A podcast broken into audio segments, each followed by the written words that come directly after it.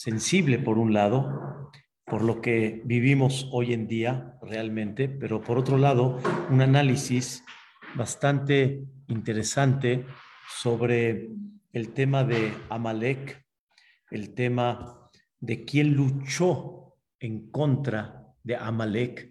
Sabemos que hay un pueblo que de alguna manera tiene un, un propósito en la vida. ¿Quién era Amalek? Era el nieto de Esab y él ha tenido, vamos a decirlo así, un propósito durante toda su vida, eliminar al pueblo de Israel, salir en contra del pueblo de Israel, eliminar al pueblo de Israel, ¿no?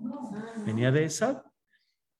Jacob y Esab, todos los descendientes de Esab, se les llama Edom. Y principalmente este hombre, Amalek, ha estado luchando, batallando, si queremos decir así, en contra de Am Israel.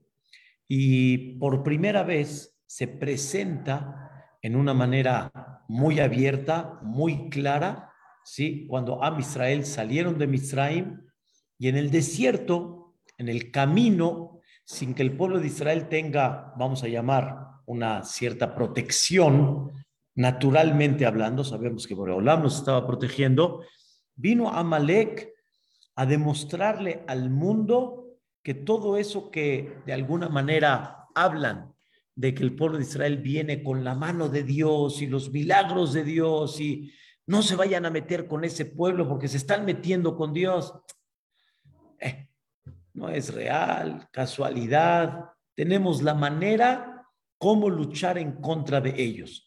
Eso se llama en conceptos de la Torah, kareja baderech, enfrió en el camino, dando a entender que no es para tanto, si lo queremos decir de esta manera. Y al final, Amalek en ese momento fue debilitado, en ese momento fue, este, no lo eliminaron, fue debilitado, se escapó, salió y este pueblo sigue en vida. Viene la Torah y te dice, lo leímos en Shabbat, ¿ok? El propósito es para recordar quién es Amalek, qué pasó con ese Amalek. Y ahí la Torah dice, ve allá, ve anía, Hashem, lo queja, leja, mikol, oye, veja. Y va a ser cuando Dios de alguna manera te libere de todos los pueblos de Kenaan y ya estés establecido en tu tierra, ¿sí? La Torah le ordena al pueblo de Israel, Timhe et Zecher Amalek. Borra el, el recuerdo de Amalek mitahat Hashamayim. No te olvides. Y así pasó. Pasó que cuando llegó el primer rey del pueblo de Israel, ¿cómo se llamó el primer rey? Shaul, ¿sí? Shaul Amelech, antes de David, Ahí viene la orden divina, la orden de Dios, en la cual le dice clarito como el agua, ve a destruir a todo el pueblo de Amalek. Muy bien, es la aftará que leemos. Terminamos la lectura, que fue la que leímos en el segundo Sefer, llega la aftará y ahí leímos todo lo que le ordena Dios directo a Shaul por medio de Shmuel Anabí, extermina a todos. Viene Shaul, aparentemente sí eliminó a todo Amalek, pero tomó la decisión, ¿sí? sin entrar en el detalle, de dejar en vida a los animales que iban a sacrificarlos en honor a Dios, no a los animales para tener provecho de ellos, sino nada más animales para sacrificarlos y al rey de Agag, al rey que se llama Agag. ¿Cómo se llamó el rey? Agag. Ese rey, ok, entonces hay varias formas como los jajamim nos dicen, nada más por dejar en vida a esos dos, continuó la, la generación de Amalek. De ahí, ¿quién vino? Amán. Muchos años después. Ese Amán, como dice la misma Megilá, es Amán Ha'agagi. Amán, el que vino de quién? De Agag. Amán Ha'agagi. La misma Megilá. Por eso dice, Ahara de Gidala Melech Hashverosh, Etaman Benamedata Agagi. ¿Está bien? Entonces, quiere decir que nos costó en el buen sentido, que lo que Shaul no eliminó, lo que Shaul dejó en vida, nos costó, nos costó uno que siguió con la filosofía de Amalek, que ¿qué quiere? Destruir al pueblo. Hubieron dos, eso es un paréntesis nada más, hubieron dos principalmente momentos en la historia de Am Israel que iban a destruir a todo Am Israel. O sea, durante todas las generaciones hemos visto cómo las naciones han maltratado al pueblo, han destruido sus betamigdash, etcétera, pogroms, inquisición, pero hubo dos momentos en la historia de Am Israel que iban a destruir a todo Am Israel o por lo menos querían, y ese era el plan. El primero es en Purim, con Amán, y todos los 127 países estaban bajo Ahasverosh, estaban, todos los judíos estaban bajo un solo dominio. imagínense un decreto impresionante. Y la segunda, Shemó, hace 70, más de 70 años atrás, todo lo que pasó y lo que sucedió, ¿sí? Más de 80 años, en la Shoah, en, este, en, ese, en ese gobierno que se levantó, que la idea, ¿cuál era? Todo, lo que todo pudieran abarcar, la idea era completo. Y si terminaban con Europa, iban con Alemania, con Estados Unidos, con América. Ese era el propósito de él. Pero esto es un tema que no voy a entrar ahorita, pero ese es Amalek. Amalek que quiere destruir a todo a Israel. Ahora quiero analizar con ustedes una frase de Jajamim que no hay una comprobación sobre eso. Comprobación quiere decir, no hay un escrito clarito en la Torá. En hebreo se llama Masoret, pero es una enseñanza que los Jajamim nos dejaron. Escuchen qué, que Amalek cuando cayó, tanto con la primera vez que luchó en el desierto, tanto con Shaul y tanto con este, Amán, en los tres casos principalmente, cayó Amalek, cayó, quiere decir, se debilitó, cayó en manos de los hijos de Rahel. Escuchen qué interesante. Los hijos de Rahel, ¿qué quiere decir?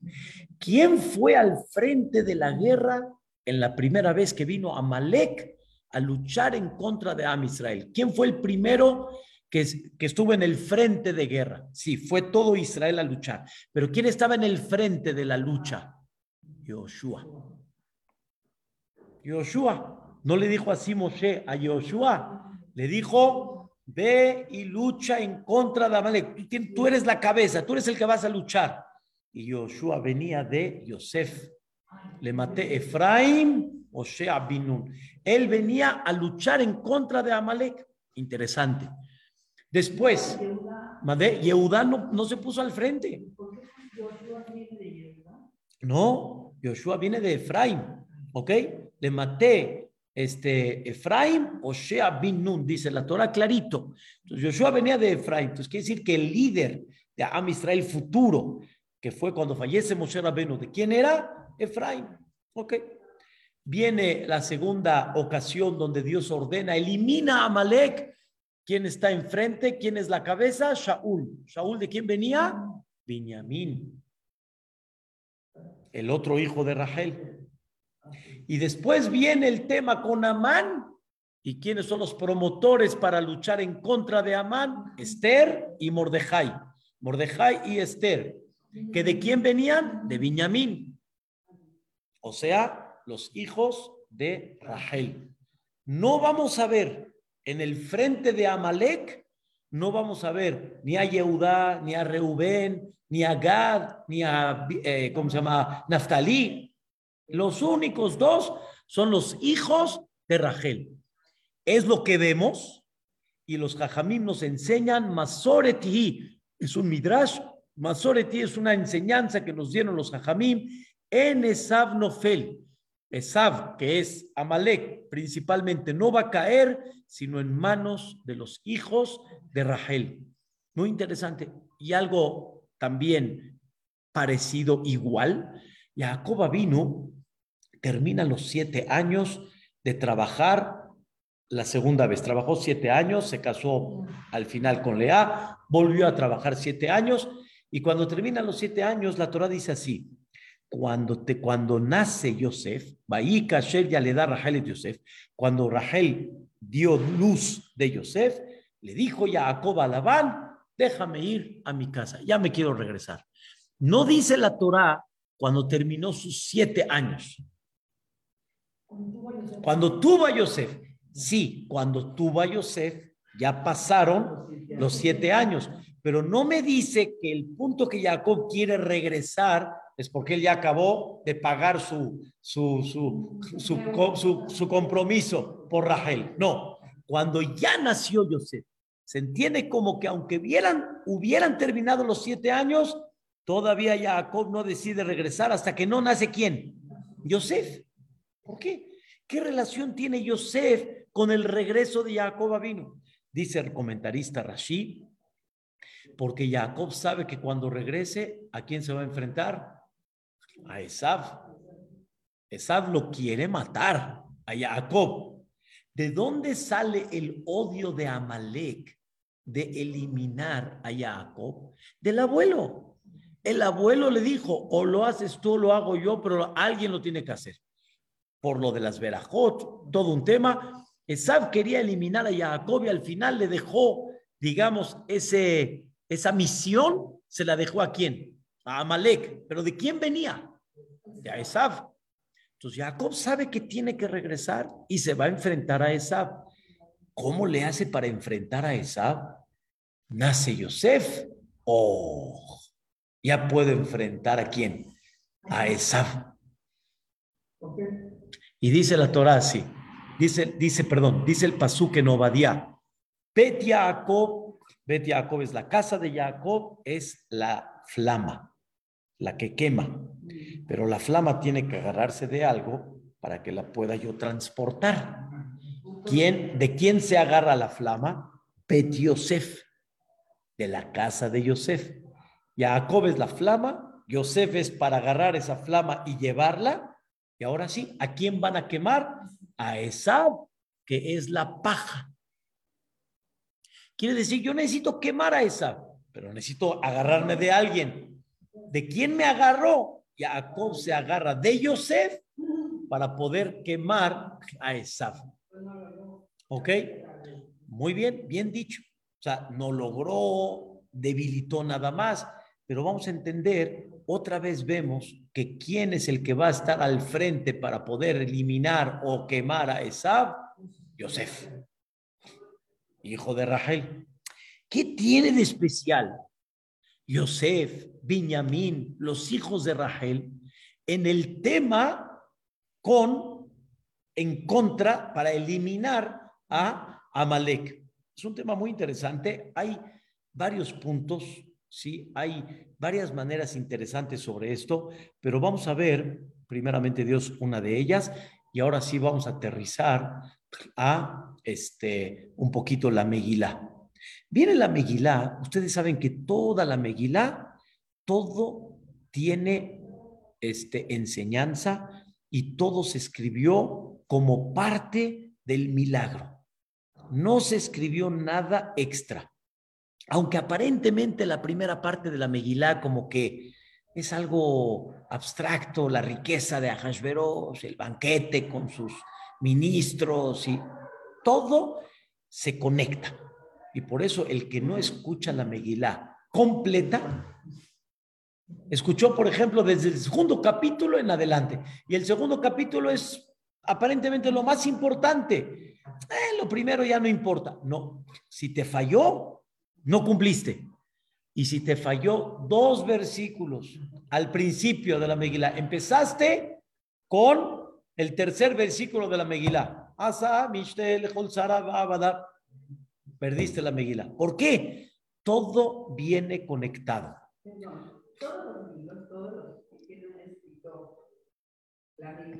Mordejai Esther, la misma Megilá dice, ¿mandé?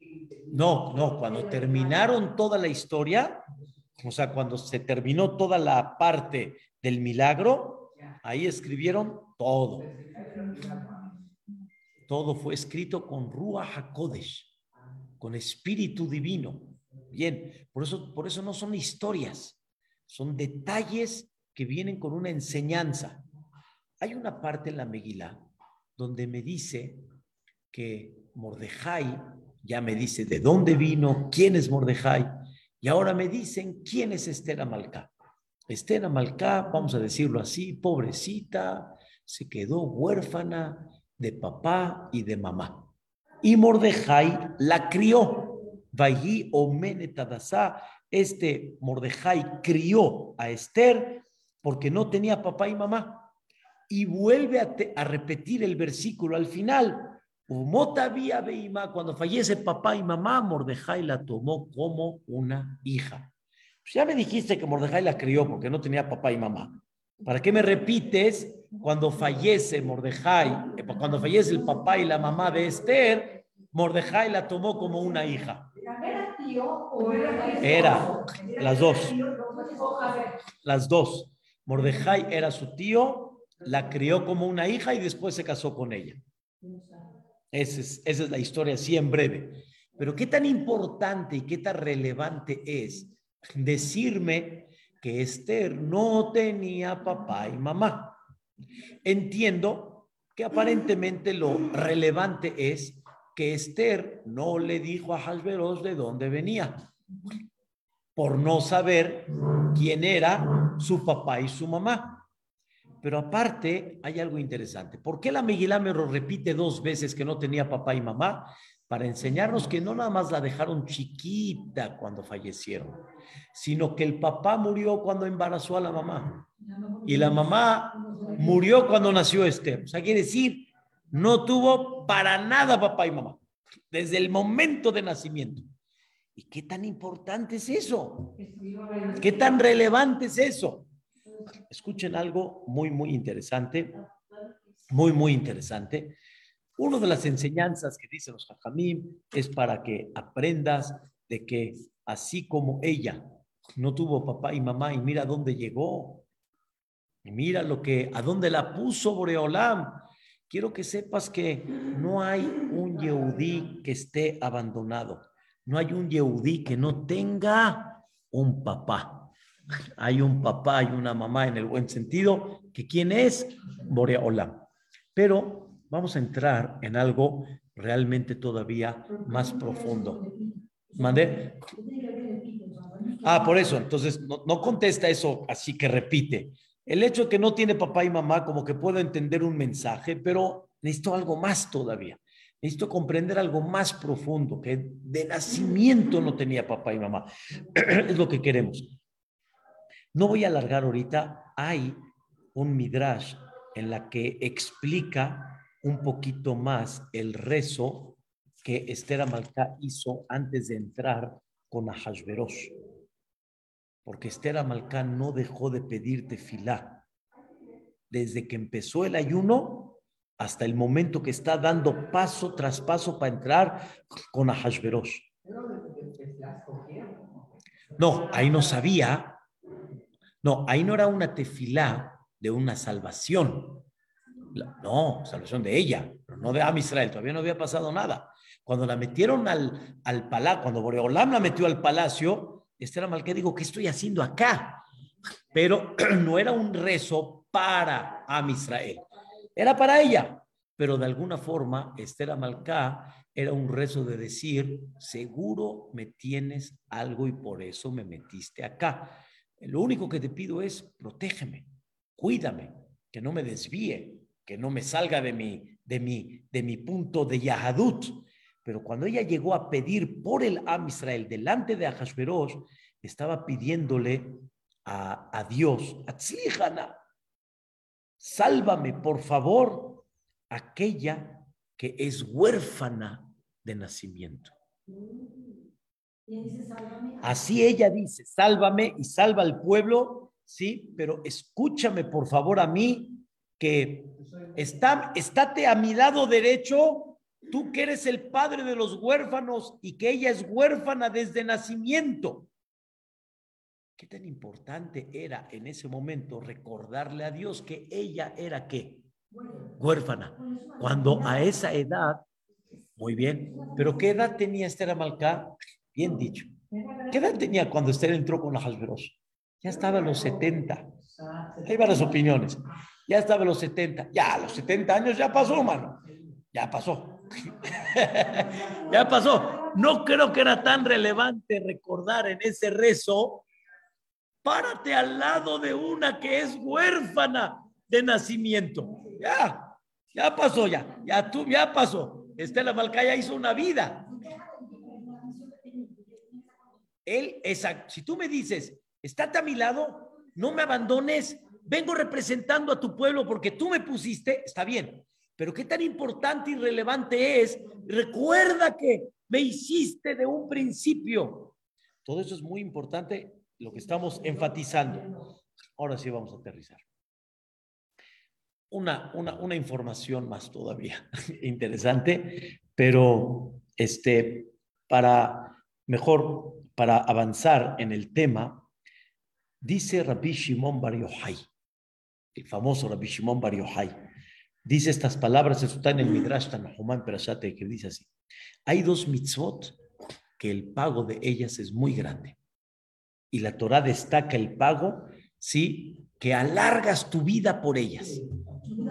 Una de las dos, que es la que aquí nos concentramos, la mitzvah de Kibud La mitzvah de respetarás a papá y a mamá. Es una mitzvah tan importante que, wow, de Arachta Yamim, vas a alargar los días. Explícanos, Jajamim, en diversos lugares y principalmente la Gemara en Masejet Kiddushin, que la mitzvah de Kibbutz Baem es algo enorme, pero hay que saber que cumplirla también es un compromiso muy grande. Kibbutz no es nada más, sí, papá, y así nada más, no. Kibuda Baem, en breve les digo, Kibuda Baem significa tienes a tus papás como reyes. Son reyes. No reyes menos que David, que Shaul, que reyes. Cuando yo digo reyes, quiere decir se les da un respeto como reyes. Para que me entiendan qué significa como reyes. Dice la Gemara, perdón, dice el Midrash en Bereshit, Ama Rabbi Shimon ben Gamliel. Dijo Rabbi Shimon, el hijo de Gamliel, todos los días de mi vida le serví a mis padres, los respeté, los tenía como dicen acá, pero no llegué ni una de mil a lo que hizo esa. No le llegué. No le llegan los talones de esa, como decimos acá. No le llegué. ¿Por qué? Vean lo que dice Rabbi Shimon ben Gamliel. Cuando yo servía a mi padre, ¿sí? No servía en fachas, ya ni con qué vestimenta, ya ni así. Y cuando salía a la calle, me ponía guapo, presentable y todo. O sea, entrar a ver a mi papá, eh, eh, salir, presentarme delante del gerente, público, cajal, ahí sí estaba yo bien vestido. Así decía Rabbi Shimon Ben Gamliel. Pero esa, cuando servía a su padre, se vestía porque va a entrar a ver a quién, al rey. Se vestía vestimentas, para que me entiendan, de Shabbat, de Yom Tov, como si va a una boda, presentable, increíble. Y cuando salía a la calle, salía como es, a cazar. Así, en fachudos, así, a su padre. Oh, su padre es, wow, es lo máximo que hay. Bigdem Malhut, así dice Rabbi Shimon. Le servía a Esaba, su padre, con Bigdem Malhut. Como rey. Porque realmente al padre es que es un rey. Y dice la Torah, una cosa, la verdad, muy interesante. Dice la Torah, este, que Jacob vino cuando viene regresando, escuchen qué interesante, viene regresando de la casa de, este, de Labán, Bairá Yaakov Meod Mayetzerlo, cuando se enteró que Esab viene a liquidarlo, tenía un pánico Jacob vino. Pregunta Rashi, los Jajamín, ¿por qué tenía pánico? Se tenía, tenía la promesa de Dios que lo va a proteger, que lo va a regresar a casa de su padre. Increíble.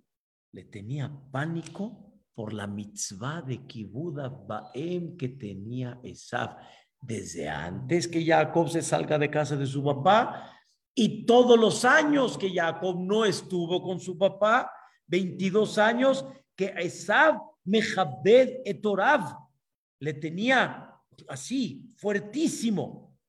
Entonces, ve la mitzvah tan grande de Kibuda Baem que a Kadosh Barujú no mira el estatus de una persona cuando tiene la mitzvah de Kibuda Baem muy fuerte. Esav, Esav a Yitzhak, exactamente. Dice, Bour E, mira qué tan importante y querida es la mitzvah de Kibuda Baem delante de Dios, que Boreolam no importa tzadik, rasha, alejado, pero si tiene esta mitzvah, Dios le da un cabod, un honor enorme. ¿Quién? Esab sabía una cosa, que su padre es un rey. Eso sabía. Sabía que su padre... ¿eh? Es interesante ese punto. la relación que tenía más era con su papá, pero no, no está escrito que no, no está escrito que le falló a la mamá. No está escrito, pero al papá era algo impactante. El respeto, la forma, cómo lo trataba. Entonces, esto nos enseña que realmente la mitzvah que tenía Esab en la mano era impactante. Quiero decirles que esta mitzvah fue tan grande que Esab la heredó y muchos de sus descendientes llevaban a cabo ese respeto enorme, grandísimo. Cuando Esab le dijo a su hijo Elifaz, ve a matar a Jacob, lo obedeció, pero por otro lado, ¿cómo va a tocar la mano del tío? Entonces hicieron, como dicen, una combina, hicieron un tipo un truco para que se considere como que sí tocó a Jacob. Lo dejó pobre, le quitó el dinero y ya. Isaac dijo, ándale, este no me hizo caso. ¿A quién mandó? A Amalek. Pero hay un tema ahí que Amalek no lo hizo al momento por un tema, ahorita no los voy a explicar, muy interesante. Pero dijo Amalek, lo, lo, lo tengo guardado, guardadito. Nieto. Entonces, este Esaf tiene una mitzvah que si les platico, lo que cuenta el Talmud Yerushalmi, cómo Esaf allá arriba se quería agarrar de Ganaeden y nadie lo podía sacar por esta mitzvah tan grande de Kibuda Baem. O sea, esta mitzvah, señoras y señores, es tremenda, tremenda. Pero la raíz de la mitzvah, ¿cuál es? Tratarlos como qué? Como reyes. No, nada más no faltarles el respeto, así nada más. No, tratarlos como reyes. Para que me entiendan qué significa tratarlos como reyes, la Gemara cuenta que Rabí Tarfón tenía un respeto a su mamá impactante. Cuando su mamá necesitaba subirse a la cama, él se ponía pecho tierra para que suba como tipo un escalón. Cuando quería su mamá bajar y se iba a, a, ensuciar los pies de polvo, le ponía las manos en lo que se ponía las chanclas. O sea, Rabita, y un día Rabitarfón llegó, pero en el buen sentido, llegó con humildad, pero llegó muy contento de sentir que su respeto a mamá y a papá era, wow, lo máximo. Me dijeron, Jajamín, ah, ni sientes de que tú ya le hiciste, ¿no? Lo máximo. No has llegado ni a la mitad. Vitalfón, ¿por qué? ¿Por qué no llega a la mitad? Dice, porque el chiste no es respetar a papá y a mamá cuando todo va bonito.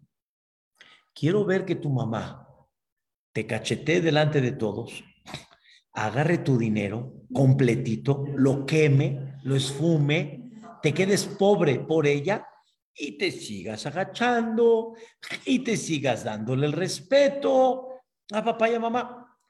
Escuchen bien y de veras se los digo de corazón. Me queda claro que no es fácil. Me queda claro que mucho el respeto de los papás depende cómo los papás se comporten con los hijos, pero hay que saber que los papás son los que nos trajeron al mundo y aunque en ese lapso, ¿sí? Hagan de cuenta, por darles un ejemplo, hagan de cuenta que una persona te dio, te dio, te dio, te dio él de su dinero, te dio negocio, te dio casa, te dio esposa, te dio todo. Y tú, Baruch Hashem, nada más por eso tienes una vida placentera todo el tiempo. Por eso, por este hombre. El único dolor de cabeza es que este hombre este, te falta respeto de vez en cuando, te insulta, de repente. Pero fuera de eso, de lo que te hace él en el PIS, eh, de repente en la calle, ¿tú cómo vives? Como rey. Y tienes una esposa que él te la buscó y él te la dio y él te casó. Nunca, entiende, nunca puedes quitar todo lo bueno por esos puntos fuertes y malos que hay. Debemos aprender qué significa Kibbutz Baem. Es difícil, ¿eh? Pero ahí les va. Viene la Gemara y me dice, le preguntaron a Rabula, a, ¿hasta qué grado llega Baem? Y cuentan la famosa historia del famoso Goy Damá Ben Netina, que vivía en Ashkelon. Y Damá Ben Netina era un Goy que tenía este, un hijo que atendió a los jajamim para hacer una compra de una de las piedras que habían en el pectoral, que él la tenía, y de repente le dijeron, eh, el, hijo le dijo a los jajamim, perdón, mi papá está dormido. Y no, pues tiene la llave debajo y no lo puedo despertar ahorita. Espérate, ¿cómo que no lo va a despertar? Es el negocio de la vida, papá. Dice, ya ya papá, ya ya No, ya No, es Mele. No hay aviso. No lo va a despertar. Vas a perder el negocio. Es una fortuna lo que te van a pagar. No me interesa. Y la Gemara cuenta este ejemplo como ejemplo de Kibuda Baem. Señoras, señores, a ver, señoras, quiero entender. No hay otros ejemplos tan bonitos de Kibuda Baem más que de un goy. O sea, de Rabbi Tarfón y de todos los grandes, no puedes encontrar un ejemplo de Kibuda Baem. La Gemara dice, adejan, ¿hasta qué grado puede llegar Kibuda Paem? La respuesta es, dicen los Jajamim, hay varios puntos cómo lo enfocan, pero una de ellas es, la respuesta es que realmente, este, realmente, este, Tamá Benetina era un feltán. Eh, no, él, Tamá Benetina era un feltán.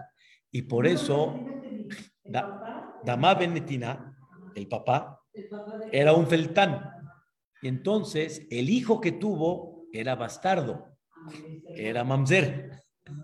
Entonces, no es de que el hijo está como que aparentemente muy orgulloso de tener un papá como el que tuvo, porque realmente qué? Es un bastardo y, y con todo y eso, el hijo lo respetó.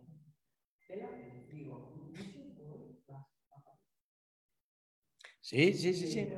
Sí, pero, pero, pero la, pregunta es hasta cuánto llega ese respeto aunque vaya en contra tuya.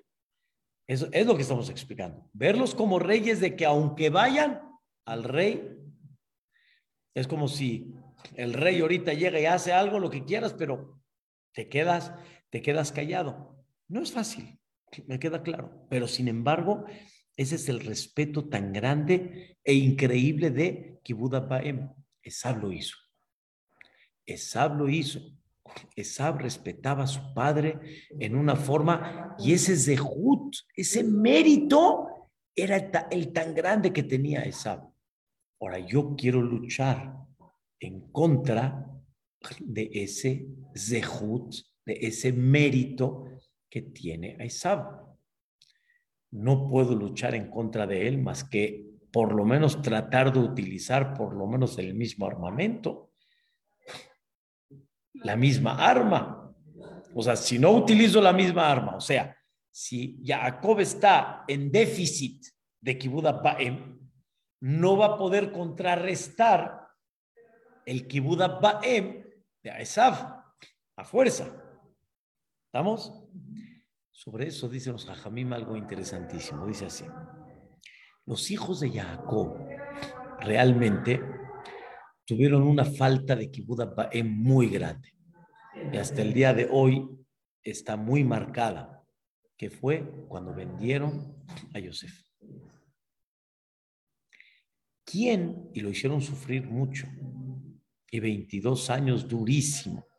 Y por eso cuando Yosef les dijo a los hermanos, a ni Yosef, la, el sentimiento de todos los hermanos de saber el error tan grave que tuvieron y lo que hicieron sufrir a su papá 22 años, no tiene precio. Se querían morir, morir, así los únicos dos que no estuvieron en esa venta fue Yosef, que a él lo vendieron, y Viñamín. Y Viñamín. Fueron esos dos. Y por lo tanto, ellos dos no tienen esa mancha de Kibuda Baem. Y por eso esos dos hijos de Rachel pueden ser aquellos que pueden luchar en contra de Amalek. Porque son aquellos que no tienen esa mancha. Sin embargo, la pregunta es, ¿por qué empezó primero Yosef y Joshua? Y después hacemos Yosef a un lado. ¿Y quiénes son los últimos dos promotores? Benjamín. Por lo menos que sea una de Yosef una de Viñamín y la última de Amán, los dos juntos. No, quedó Viñamín limpio. Quedó Viñamín limpio. ¿Qué pasó? Yosef tuvo una mitzvah de Kibbutz muy grande, pero sin embargo, Yosef sí se le reclama algo. A Yosef sí se le reclama algo. Dos cosas. Hay quien opina, dos cosas. Una, Jacob vino cuando estaba, ya pasó lo de, eh, antes de enfrentarse a Esab, Jacob vino, pasó a los hijos un río, ¿sí? Y de repente Jacob se quedó solito, Baibater Jacob levantó. ¿Qué pasó? Regresó por algo que se le olvidó, pero se quedó solo. Y ya tenía hijos, Giborim. Esos hijos de esa edad como estaban, destruyeron toda una ciudad. Shechem, y dejas a tu padre solo. ¿A dónde está el Kibbutz Papá, no vas tú, vamos nosotros, tú te quedas acá. Otra vez la falla de qué? De Kibbutz Pero no como la de la venta. Ahí la venta lo hicieron sufrir. Acá simplemente, ok, papá, ahorita vas y vienes.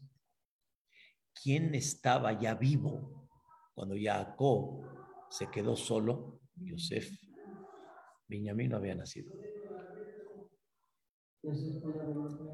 Entonces, Yosef ya tiene una, una falla un poco de Kibuda Baem.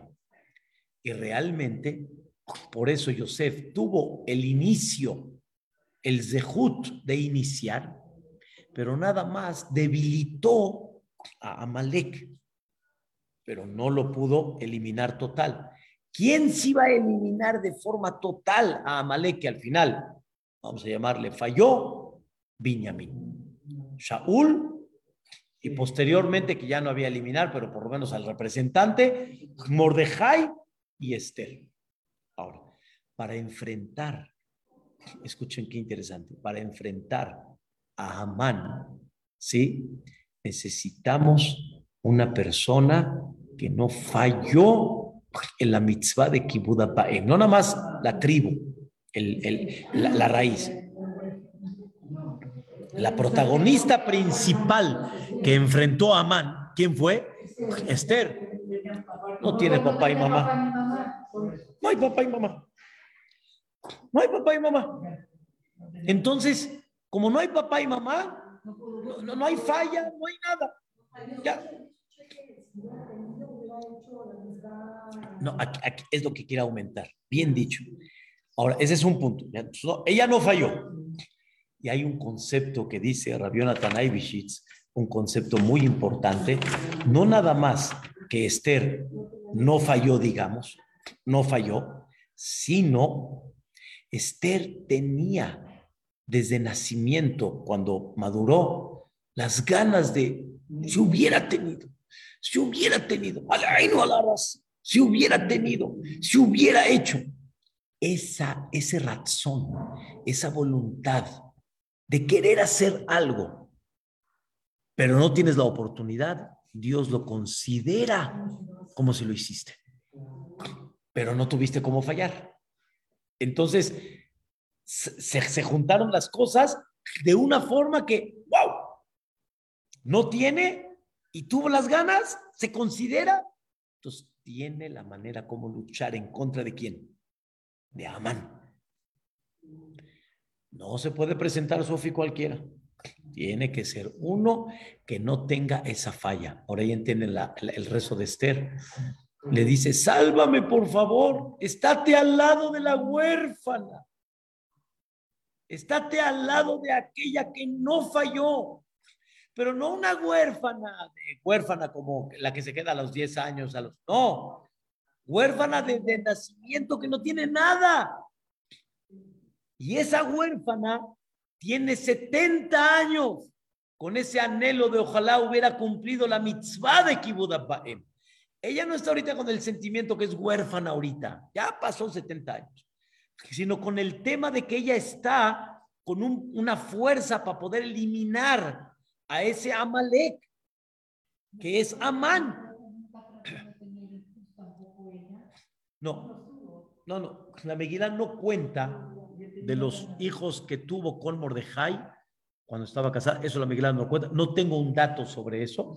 Se sabe un dato con Ahasveros, pero no con Mordejai. Pero la idea ahorita principal es esa, justo. Esa es. ¿Cuánto tenemos que aprender a ver ese detalle? Por eso dice uno de los grandes Jajamim, Rabionatan Aibishitz, dice tenemos que aprender cuál es la fuerza para poder luchar en contra de Amalek. ¿Cuál es la manera? ¿Cuál es la forma? Mucho. Kibbutz es algo tremendo, tremendo, tremendo. Pues ya pasó. Ahora sí, ya pasó. Pero por lo menos los que tienen, mamá, papá, papá, mamá, y dejar un mensaje claro para todos cuánto tenemos que reforzar. Dice Rabiona Tanay así. Zuto Gula, esto se escribió hace 300 años. Si piensan de que es algo contemporáneo, escuchen lo que escribió él hace 300 años. Esto es un reproche abierto a Bonoteno a Rabim, que el Am Israel aflojó Kibuda Baem Hoy, Lanu, pobre de nosotros, que en vez de ver a los hijos respetar a los papás, vemos que los padres tienen que hacer adular a los hijos, que no los hagan enojar. Hace 300 años, yo pensé que era algo contemporáneo. Ubimea Elu. En estos días de Purim, ¿Cuánto tenemos que respetar a nuestros padres en una forma increíble? Porque esa fue la salvación para Esther Amalcá y para el Am Israel. Y vemos al revés. Les leo. Si los papás no respetan a los hijos, no los invitan cuando quieren, no les mandan o hacen ciertas diferencias, el hijo se enoja con el papá y ya o viene con Wutz o ya no viene, o ya no viene. Hoy ver Bet Israel, pobre de la casa de Am Israel que está, se está rompiendo en esto. Aloukash, Boreolam unió el honor a Dios con el honor al papá y a la mamá. Quiere decir, así como respetas a Dios, ellos son qué? Melahim. Yo sé que hoy se va a escuchar rarísimo, rarísimo, pero la alajá dice que como tienes que mirar a tu papá como un rey, ¿qué pasa si ahorita, por ejemplo, este Jajam Yosef lo ves entrando al súper y dices, jajá, ¿le pueden colgar un kilo de limones? ¿Verdad que no, eh? Y a tu papá sí. Y a tu mamá sí. Por. Ellos son melajim. A mi papá no lo puedo pedir. A mi mamá no lo puedo pedir. Si ellos te dicen, hijo, voy al súper, ¿quieres algo? En mi sentimiento, no lo voy a molestar. Yo lo voy a hacer. Pero hijo, ya, mamá, no necesito nada. ¿A molestar a mi mamá? Ay, por favor, hombre. Es el gusto de tu madre darte. Sí, por ese gusto de tu madre darte, cuando de repente tu mamá no te lo hace como tú hubieras querido, ya pones guch, ya pones cara. Pero ella tiene mucho gusto. Ahora escuchen bien. Dice la Torah, ahí voy a eso, pero primero el concepto. Dice, dice uno de los grandes Jajamim, Darshanim, hoy en día, ¿sí? Rabor Rosenblum dice, dice algo increíble, dice, dice, antes escabé de tabija betimeja para que se alarguen tus días. Ahora es al revés, honra a tus hijos para que se alarguen tus días. no, Barminal, Barminal lo aleno. No le vayas a decir a tu papá, eh, ay papá, ay papá, ay, cada vez romper más barreras. Un papá llegó muy, muy ahogado, que su hijo de repente lo llamó por su nombre y le dijo, ¿qué? ¿Cómo me llamaste? Ay, papá. Ay, papá. O sea, ya, igualarse, ya. Ay, papá. Hay que despertar mucho este concepto este respeto y más en Purim. Y quiero que sepan, y quiero que sepan tan importantísimo, importantísimo, es muy importante que sepamos que, como expliqué un poquito en el CNIS, no olvides que hay una Malek. Hay, hay una Malek. Y hubo un, un Hitler y hubo un... Hay, hay una Malek la manera por lo menos de protegernos de ese Amalek, Kibudabaim. No, ese es el, esa es aparte, esa es la, la parte simbólica de Amalek. Hay un Amalek. No, no, no, no hace 80 años hubo uno. Hay un Amalek. Se va a presentar de alguna manera un Amalek. En particular, en general, se va a presentar. ¿Quieres no, pero yo digo otra cosa. En lo que llega el Mashiach, queremos tener una barrera bonita, Purim nos enseña. Que no nos falten a nuestros padres, que los tengamos, pero los jajamim decían que duro es la mitzvah de Kibbutz Qué duro es. Ya no estoy pidiendo, como dicen, si el papá te maltrató o no, el mínimo, mano. El mínimo. Ahora, lo que dice Graciela, es real. Nosotros como padres también debemos de saber ganarnos el respeto, de qué manera te comportas con tus hijos y todo, si eres dictador, este, eh, ordenas nada más, eh, maltrato, etcétera. Hay mucho, hay mucho de eso. Y es verdad que muchos papás reciben lo que sembraron. Ese es correcto. Es correcto. Pero hay que trabajar las dos. Hay que trabajar las dos, no hay duda. Para que refuerce lo que dijo Graciela, Mordejai no era el papá de Esther, pero la trató como un padre. Pero tanto la trató bonito, agradable, la relación era increíble, que Esther siempre lo que Mordejai decía era amén. Pero ¿de dónde? Porque la, y por eso la Megilá te dice que Mordejai, o sea, ¿por qué no me dices había otra mujer que había por el otro, por un lado Mordejai, por otro lado Esther, que no tenía papá y mamá? ¿Para qué? ¿Qué tan relevante es que Mordejai la crió como hija? O sea, esa historia, ¿qué quieres, qué quieres enseñarme con eso?